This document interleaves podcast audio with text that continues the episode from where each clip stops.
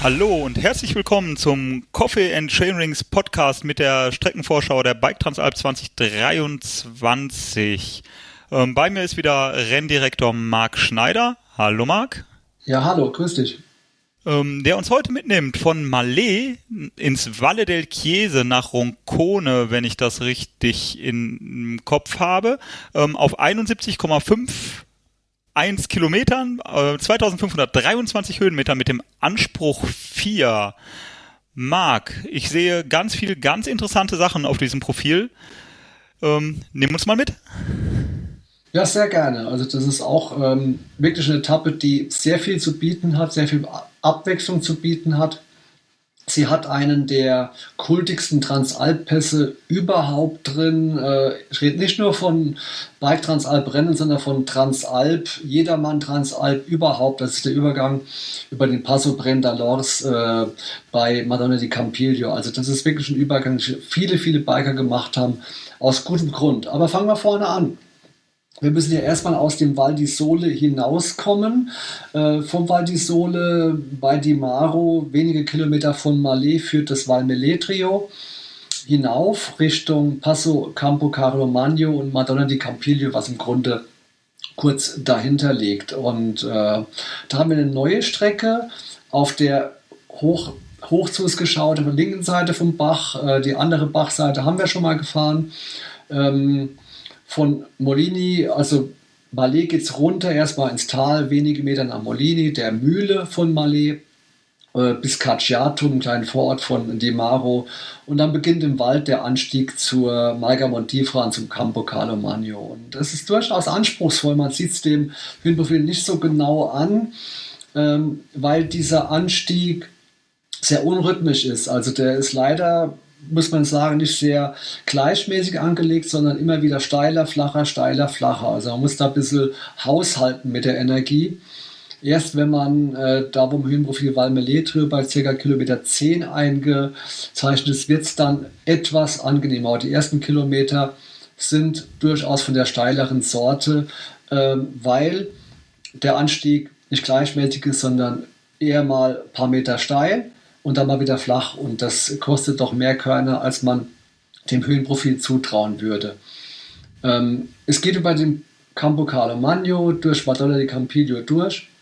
Äh, man nähert sich der Brenta, dieses riesige Massiv, ähm, was da steht, dieser äh, gewaltige Bergmassiv, über 3000 Meter hoch.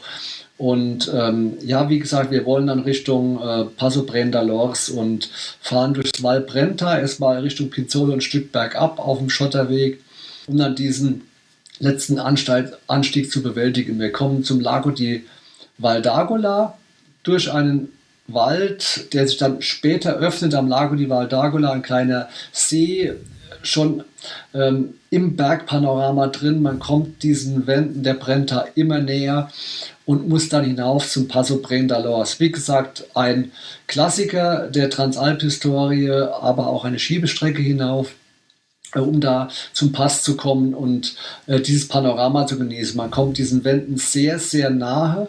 Äh, gewaltige, gewaltiger Blick von der Maiga Moflina da hinein in die Berge. Und dann beginnt die Abfahrt hinab ins Val Rendena mit einem Zwischenstopp im Val d'Algone. Das Val d'Algone würde direkt nach Stenico hinunterführen, äh, abkürzen, ähm, aber da hat man auch nur Schotterabfahrten. Wir haben hier eine Variante, die mittlerweile schon zweimal bei der Transalp dabei war. Ähm, aber auch wirklich sehr abwechslungsreich und schön ist. Äh, über diese kleine, kleinen Ort Wall, da führen so kleine Waldwege hinunter, äh, sind keine Trails, aber auch keine Forststraßen, sondern ruppige Waldwege, wurzelige Waldwege, teilweise steiler, die auch richtig Spaß machen. Da hüpft mein Herzchen schon wieder. Ja, es, es, macht, es, macht, Spaß zu fahren. Es sind mal so Drainagen, Querrinnen drin, wo man aufpassen muss. Es, äh, man muss immer aktiv sein äh, am Lenker. Die Federung ist immer aktiv. Es macht Spaß zu fahren darunter.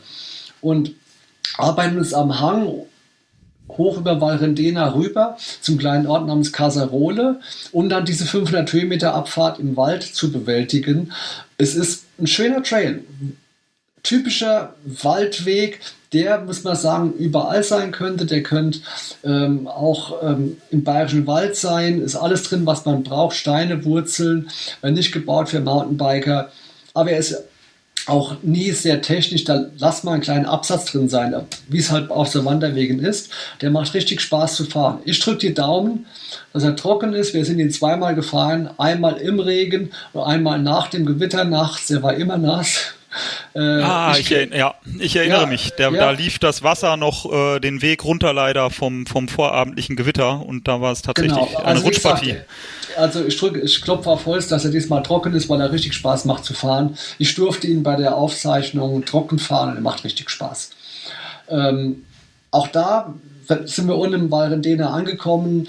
Das ähm, große Bergerlebnis ist ab, abgehakt. Wir haben die Traumpanoramen in die Brenta. Es ist auch da äh, durchaus anspruchsvoll bis dahin, weil alles drin ist. Die Anstiege sind nicht von der leichten Sorte teilweise. Man muss mal kurz hochschieben. Die Abfahrten erfordern Konzentration, machen aber richtig Spaß. Und wenn wir unten im äh, Valrendena bei Tione rausgekommen sind, dann ähm, haben wir letztlich die anspruchsvollen Sektionen abgehakt müssen nur noch auf den Sattel hinauf.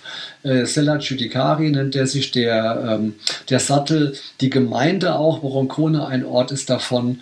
Ähm, Nochmal gute 400 Höhenmeter auf Seitenstraßen, Radrouten ähm, uns da hinüber äh, arbeiten, um am Ende nochmal ein kleines Schmankerl zu haben, einen kleinen schönen Trail, der hinabführt zum Lago di Roncone, diesem kleinen See, fast nur ein Weiher, aber er liegt ganz schön da ähm, am Ufer des Sees, ist dann das Ziel in Roncone. Also auch da wieder alles drin. Ähm, man muss vorbereitet sein, ähm, anständig mal reinzutreten, bekommt aber auch richtig viel geboten, tolle Abfahrten und auch ein Hammer, Hammer Panorama oben am Passo Brentalos.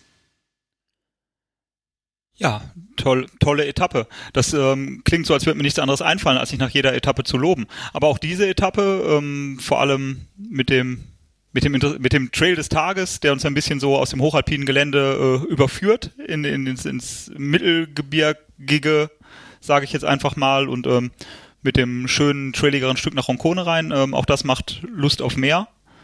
Und ähm, ja, danke, dass du uns das so schön dargelegt hast, lieber Marc. Jetzt haben wir die ähm, fünfte Etappe schon ähm, besprochen und sprechen uns demnächst schon zur sechsten. Vielen Dank. Sehr gerne. Bis zur nächsten. Bis dann. Tschüss.